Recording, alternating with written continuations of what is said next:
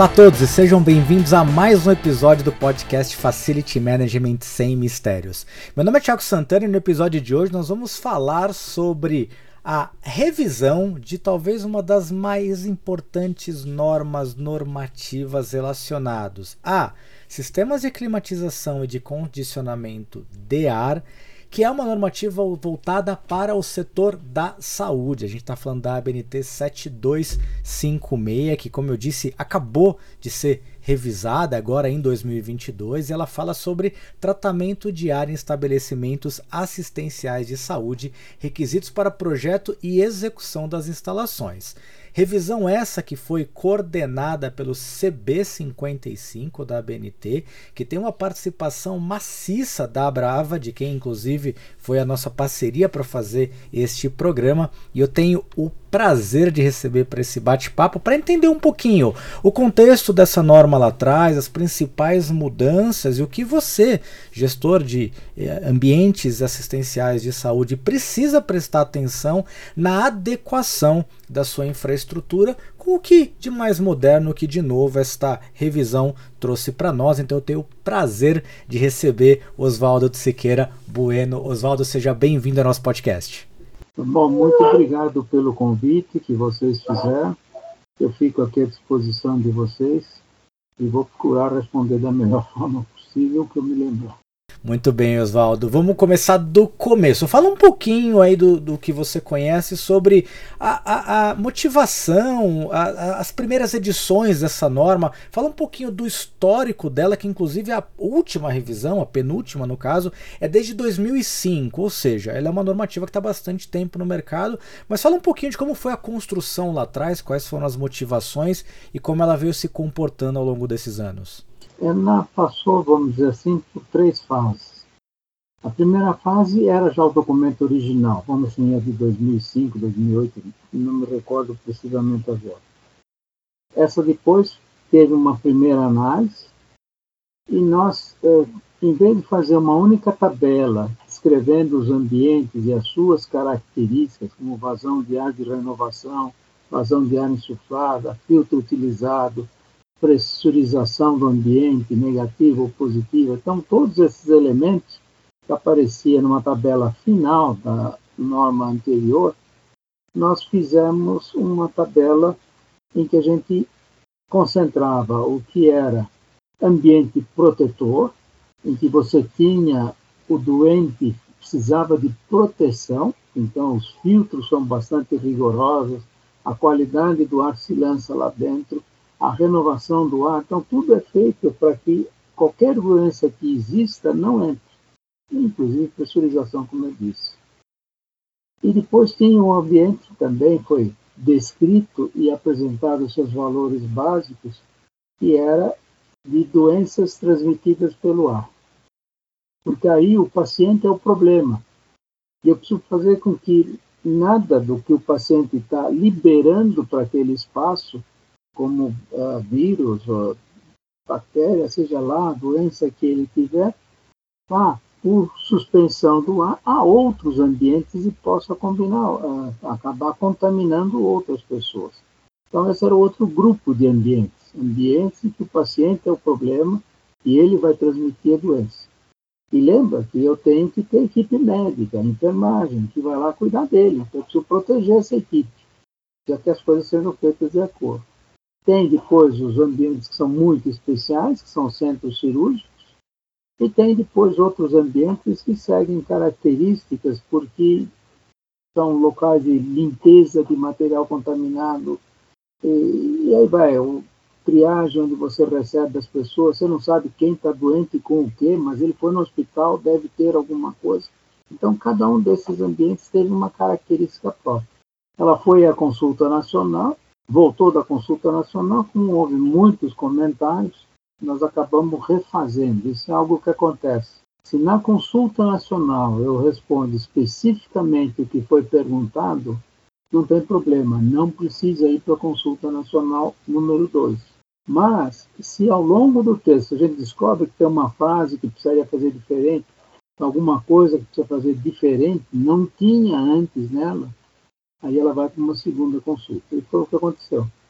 Ela foi. E nessa segunda consulta, aquele conceito de ambiente mínimo para poder atender as características do hospital mudou para conceito ideal, vamos dizer assim, para que se pudesse atender as pessoas em um hospital. Então, os ambientes, os nomes são semelhantes, as características são um pouco diferentes em termos de filtragem, renovação de ar, equipamento e assim por diante. Então, você passa a ter um sistema que tem um custo maior. E isso você... é uma coisa que me preocupa. Você já falou, Oswaldo, e eu começaria por essa parte do bate-papo. Para quem não está tão acostumado com a ambientação no setor da saúde, você já deu dois conceitos bem interessantes. Eu queria explorar um pouquinho. Que essa talvez seja uma das principais diferenças em sistemas de condicionamento de ar, de climatização, quando a gente olha para a área da saúde em relação aos demais ambientes, um ambiente de escritório, por exemplo, onde há toda a preocupação com as taxas de renovação, com você evitar que exista o desenvolvimento das síndromes dos edifícios doentes. E você falou uma coisa muito bacana que no ambiente de saúde você pode ter potencialmente duas condições distintas. Uma onde o paciente ele tem um problema e ele precisa ser protegido e outra onde o, o paciente é o potencial, ele é o problema e ele precisa evitar que aquela patologia, aquela enfermidade passe para os outros ambientes. Isso a gente faz basicamente com os controles de pressão positiva e negativa. Eu queria que você falasse um pouquinho para o pessoal, para quem não está acostumado com essa terminologia, Oswaldo. A ideia é a seguinte: a gente tem frestas, frestas em porta, frestas em janela, algum guichê que passa a informação de um lado para o outro. Então a gente tem que ter certeza que se aquele paciente precisa de uma proteção, ele precisa estar no ambiente pressurizado. A única coisa que entra naquele ambiente em que o paciente precisa de proteção, um ambiente protetor, ele vai ter uma pressão maior que os ambientes vizinhos. Essa pressão a gente usa um número que é de 5 pascais, ou seja, são 5 quilos por metro quadrado em termos de pressão. Se quiser ter uma ideia do valor. Então, isso daí faz com que o ar saia desse ambiente. Agora, você precisa ter um equipamento.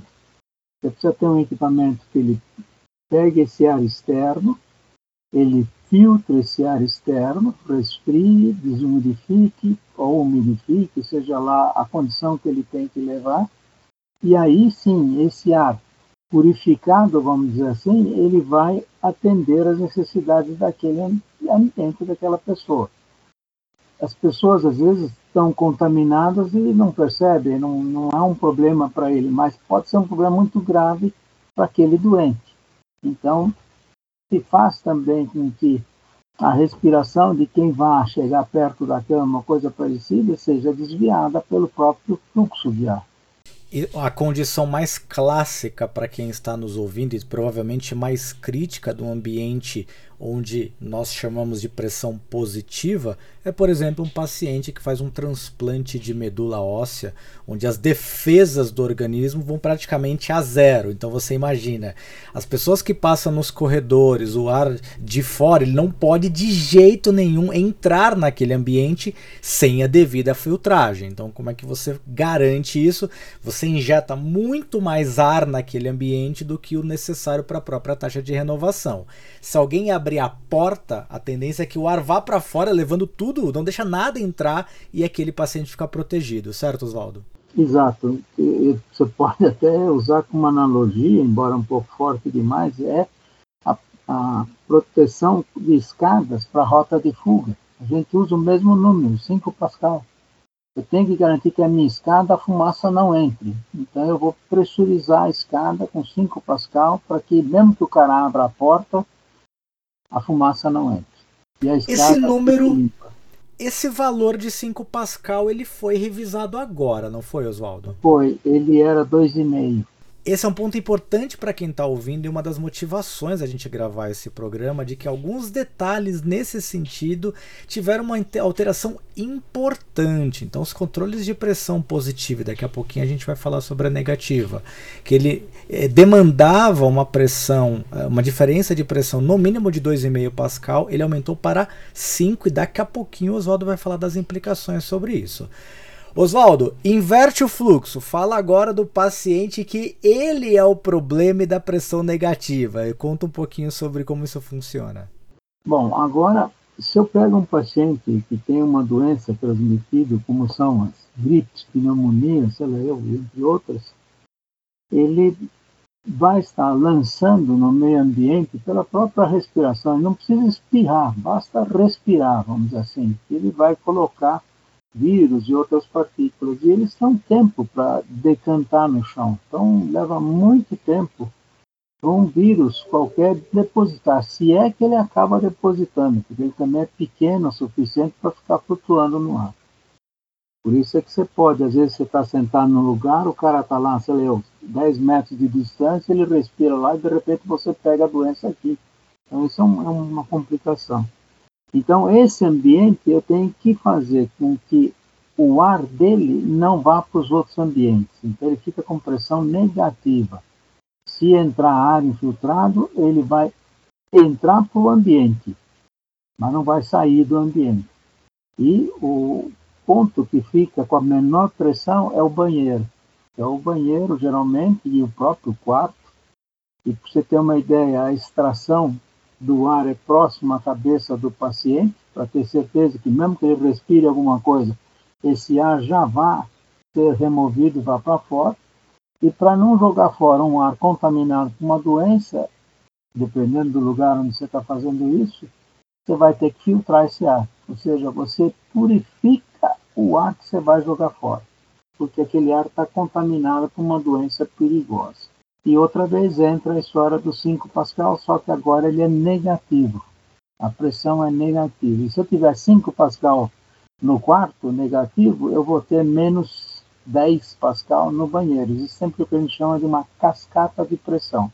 Ou seja, o ar do banheiro ele não passa para o quarto e nada de fora, nada do quarto passa para o ambiente externo. Exatamente. Um caso clássico de quem trabalhou nesses ambientes recentemente foi a própria pandemia do Covid, onde a gente tinha que limitar ao máximo a, a, a multiplicação, a proliferação do vírus em outros ambientes. Então, ter quartos e ambientes com esta pressão negativa, onde mesmo na respiração, mesmo no fluxo, aquele ar saísse o mais rápido possível do paciente para o sistema de tratamento, e como bem o Oswaldo falou, com as devidas filtragens e purificações antes de ir para o ambiente externo, ele era essencial. E de novo aqui reforço de que esse valor também mudou, era 2,5, agora é 5 Pascal. Oswaldo, em relação aos demais ambientes, que outras diferenças a 7256 possui, possui do ponto de vista de arquitetura, do ponto de vista de tipologia ou da estrutura estrutura dos sistemas de condicionamento de uma forma geral? O que mais tem que só em ambiente de saúde tem e nos outros lugares não existe? Houve uma preocupação maior que teve uma arquiteta, o nome dela é Mônica, ela participou desse trabalho. Então ela colocou os ambientes que eram próximos na arquitetura, vamos dizer assim. Então, se eu estou fazendo uma determinada ala daquele hospital que tem essas características, quais eram os ambientes que vão ter naquela ala? E em função disso eles também foram pensados como um poderia ou não interferir no outro. Então houve uma separação por afinidade ou por localização. Então as tabelas finais que aparecem nessa norma, são sete tabelas, elas têm essas características. Ela tenta explicar que aquela ala do hospital que tem tal função vai precisar desses equipamentos ou dessas situações para poder trabalhar direito. Então, isso foi feito. O Mário também teve uma boa participação nisso. E você falou no começo de que o nível de exigência, a régua, ela subiu um pouquinho em relação à revisão anterior, e daqui a pouquinho a gente vai falar um, pouco mais sobre isso. Oswaldo, fala sobre o conceito dos três estágios de filtragem, que são muito específicos de ambientes de saúde. O que existe é o seguinte: eu preciso usar um filtro que tenha uma eficiência muito grande para partícula de 0,4 microns metro. Esse é um tamanho aparente da partícula que você pode ter. Isso é um tamanho maior que um vírus. O vírus vai daí para baixo, para tamanhos menores ainda. Então, o que a gente faz é o seguinte: o primeiro filtro tem a função de proteger a máquina. Então, se tiver uma poeira, se tiver fibra, se tiver alguma coisa em suspensão no ar, a máquina vai acabar aspirando isso, que é o ar que a gente está movimentando, que é o ar que a gente está insuflando dentro do ambiente, removendo, filtrando, insuflando, etc. A gente faz algo semelhante também com o ar externo, que a gente pega o ar externo, filtra, passa pelo mesmo sistema de filtragem. Só que aí esse ar vem de fora e depois ele é exaurido para fora também. Então, a primeira deles, a gente está protegendo a máquina, a serpentina. Aí vem o segundo estágio. O segundo estágio depende de como se faz o projeto, ele pode estar junto com esse primeiro filtro, que é um filtro grosso, é um filtro médio. Esse filtro médio vai fazer uma filtragem um pouco melhor. Protege mais o equipamento, mas ele não protege do sistema de transmissão do ventilador, que é a polia e correia. Então a correia vai soltar partículas. E essas partículas vão caminhar pelo duto são muito pequenas as partículas, e elas vão acabar se depositando no filtro absoluto. Então, o sistema é, primeiro um filtro grosso, protege a máquina, depois um filtro fino, protege o sistema de dutos, de forma que eu nunca precise limpá-lo, ele vai estar sempre limpo. E depois eu tenho um filtro absoluto, para ter certeza que toda e qualquer contaminação foi filtrada, foi retida numa porcentagem elevada. Então, quando a gente fala em filtro absoluto, a gente vai falar em filtro de 99,9% das partículas, 0,4 microns vão ser retidos pelo filtro. Então, é um filtro realmente é, bem feito, tem que ser muito bem estudado, tem que ter uma área bastante grande de filtragem, tem que ter uma perda de carga compatível com o sistema. E depois você tem que fazer o balanço disso tudo, das perdas de carga dos filtros, para o sistema de pressurização. Você precisa ter certeza que aquele ambiente vai ser pressurizado, ambiente protetor, ou ele vai ter pressão negativa, ambiente por contaminado, doença transmitida pelo ar. E além de tudo isso, é um filtro caro, né, Oswaldo? Então, a importância de você ter as duas primeiras classes de filtragem bastante em ordem, bastante bem mantidas, porque os filtros EPA são, têm um valor bastante considerável. Se você não tomar cuidado, ele satura muito, muito, muito rápido. Só a título de curiosidade, é, normalmente o filtro EPA dura um tempo razoável se ele estiver montado corretamente, ou seja, tiver o filtro grosso, um T4, tiver um filtro fino, M7, F6, alguma coisa assim, e depois vem o nosso filtro EPA. Então, se eu tiver esse sistema, normalmente ele dura até dois anos na máquina. Com dois anos, você troca, independente dele estar tá sujo ou não. Porque aí o medo é que possam crescer fungos e outras coisas no filtro e eles acabam passando para o outro lado. Ou seja, você filtrou, reteve aquele fungo, está tudo bem, mas ele teve tempo para crescer, perfurar a fibra e se lançar do outro lado, indo acabar prejudicando o hospital. Muito bem.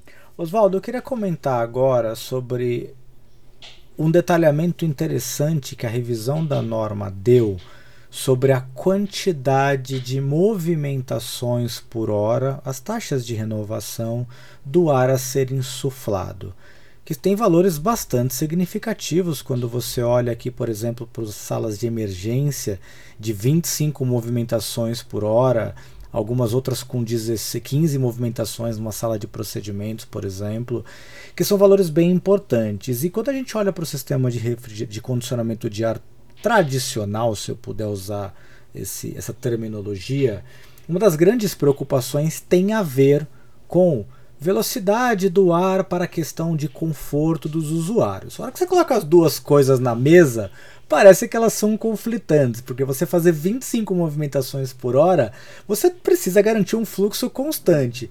Como é que se equilibra tudo isso, Oswaldo? Bom, o que existe é o seguinte: o que é extremamente importante é você diluir a contaminação. Se você diluir a contaminação de forma significativa, é tão bom quanto uma filtragem. Eu tiver um ar limpo, externo, e use esse ar limpo para ser insuflado dentro do ambiente e ele não contém aquelas doenças graves que vão prejudicar as pessoas, porque lá fora doença não vai existir porque ela quer existir, ela precisa ter uma hospedeira, ela precisa ter uma forma de ser transmitida. Então, por exemplo, se eu pegar um número que é muito usado lá para remoção de partículas, eu pegar seis trocas por hora, ou seja, eu peguei o meu volume até 3 metros de altura, quer dizer, a área que eu tenho de, de base, com 3 metros de altura, e fizer seis trocas por hora, eu vou levar 46 minutos para chegar em uma eficiência de 99%. Ele chega a ser equivalente a um filtro absoluto. Então, se eu tiver filtro limpo e fizer essas seis trocas, o ambiente, desde que não tenha muita geração interna de contaminante, de doença, ele vai em 46 minutos chegar a 99. Se você quiser mais, ele vai chegar a 99,9 com 69 minutos. E não é um absurdo.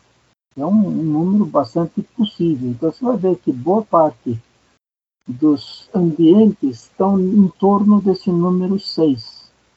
Agora, se eu vou para centro cirúrgico, meu número vai para 20. Ou seja, em 14 minutos eu atingo os 99% de filtragem. De filtragem não, de diluição. Então ele tinha 100, agora ele tem 1 porque 99% foi diluído ao longo do tempo. Então, se eu pegar 20, dá 14 minutos. Se eu pegar 99,9, dá 21 minutos. Então, essa é a razão do número de trocas. Eu vou calcular o número de trocas em função de como eu quero que isso dilua o ar dentro do ambiente em que está colocado. Isso vale para qualquer um deles, tanto o contaminado como o que necessita proteção. Ou mesmo para a pessoa que está lavando, por exemplo, instrumentos que foram usados em pessoas contaminadas. Isso também é uma grande preocupação. Então, essa é a razão da gente trabalhar com um número de trocas maior ou significativamente maior. Não, não estou trocando ar porque eu quero que o cara tenha oxigênio, CO2. Não é essa a intenção. A intenção é diluir a contaminação. O princípio é outro. Ou seja, tornar os ambientes cada vez mais seguros. Cada vez mais seguros. Isso eu sei, não, não sei, isso não é bem o assunto, mas eu uma vez estava analisando a quantidade de ar externo que se põe em ônibus e vi 20 trocas por ar. Eu falei, puxa, que legal, 20 trocas por ar é para limpar o ônibus vazio, 14 minutos ele está limpo. Mas aí você põe sete pessoas por metro quadrado. Isso, essas 20 trocas do ônibus não dá nem para garantir o oxigênio para as pessoas. É, realmente. Então, o número pode dar uma impressão, nossa, esse número é ótimo. Aí você vê como é a condição de uso daquele lá. Quer dizer, o maior crime é o transporte público, em termos de transmissão de doenças. Assim como já havia na versão anterior, Oswaldo tem um capítulo dedicado para sistemas de proteção contra incêndio, o que não é normal quando você olha para outras normativas técnicas, por mais que se fale de aspecto de segurança, mas não com esse nível de destaque. É, vocês têm alguma parceria com outros comitês que já tratam de proteção para incêndio? Quando vocês fizeram, revisaram este essa parte do documento, como é que é isso? É, a BNT insiste que cada um dos CB tem uma determinada particularidade, uma especialização que ele vai atender. Então, deve estar mais em profundidade que os outros. não é só essa norma de hospitalar que tem coisas sobre incêndio, nós estamos trabalhando numa norma de túneis, também fala sobre incêndio. A 16401 também fala sobre incêndio, assim por diante.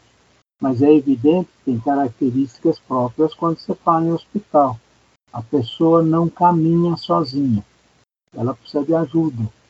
E muitas vezes ela está ligada a um equipamento que não pode parar tem que continuar funcionando. Então, como é que ela retira a pessoa de uma determinada região, que é compartimentada, ou seja, ela é separada das outras regiões, para que se ela tiver em fogo, você tira as pessoas daquela região que está contaminada por fumaça e eventualmente fogo e leva para uma outra região.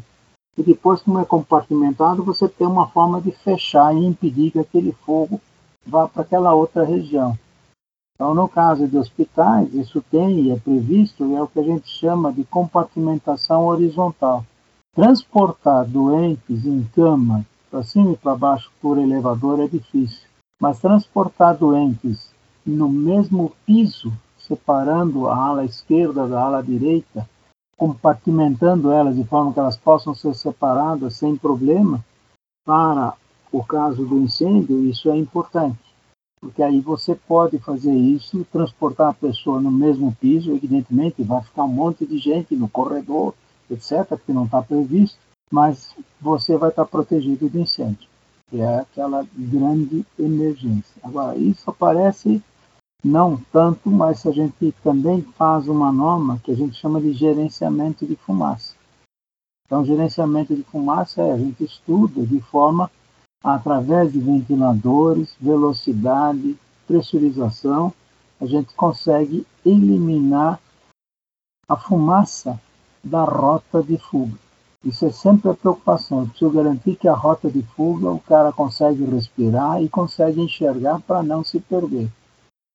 Eu uma vez fiz um treinamento de combate a incêndio e nesse treinamento você entrava numa simulação de uma casa escura com fumaça é, é, é agoniante, porque você não sabe como é que sai, para que lado sai, a fumaça está lá te perturbando, etc. Então, a ideia é mostrar que as pessoas podem entrar em pânico se eles não tiverem treinados e, vamos dizer assim, em condições de fazer o trabalho se estiver ruim ou não. Oswaldo, eu quero que você fale um detalhe, um, dê um destaque para um outro aspecto que também é uma diferença muito importante em relação a sistemas de condicionamento mais tradicionais de que em ambientes de saúde não se pode utilizar o pleno, né, a casa de máquinas, como ambiente de mistura tanto do ar exterior como de retorno e que essas duas captações, se eu puder usar essa terminologia, elas precisam ser do montadas direto na máquina. E de novo, a hora que a gente olha para uma boa parte das instalações mais tradicionais, não é dessa forma que acontece. Eu queria que você explicasse a razão dessa especificação nessa normativa com relação à proibição da utilização do pleno na mistura do ar exterior e do retorno. A conversa com Oswaldo vai dar um break e continua já na segunda parte deste programa que já está publicada, estreando aí um formato novo de divulgação dos episódios. Para você que está ouvindo, não esqueça de curtir e compartilhar o conteúdo desse programa e do outro também. E se você estiver pelo YouTube, não esqueça de clicar no sininho e no inscrever-se para receber em primeira mão as novidades. Então, para vocês fiquem atentos que daqui a pouquinho, no próximo episódio, tem mais Facility Management sem mistérios para vocês. Um grande abraço.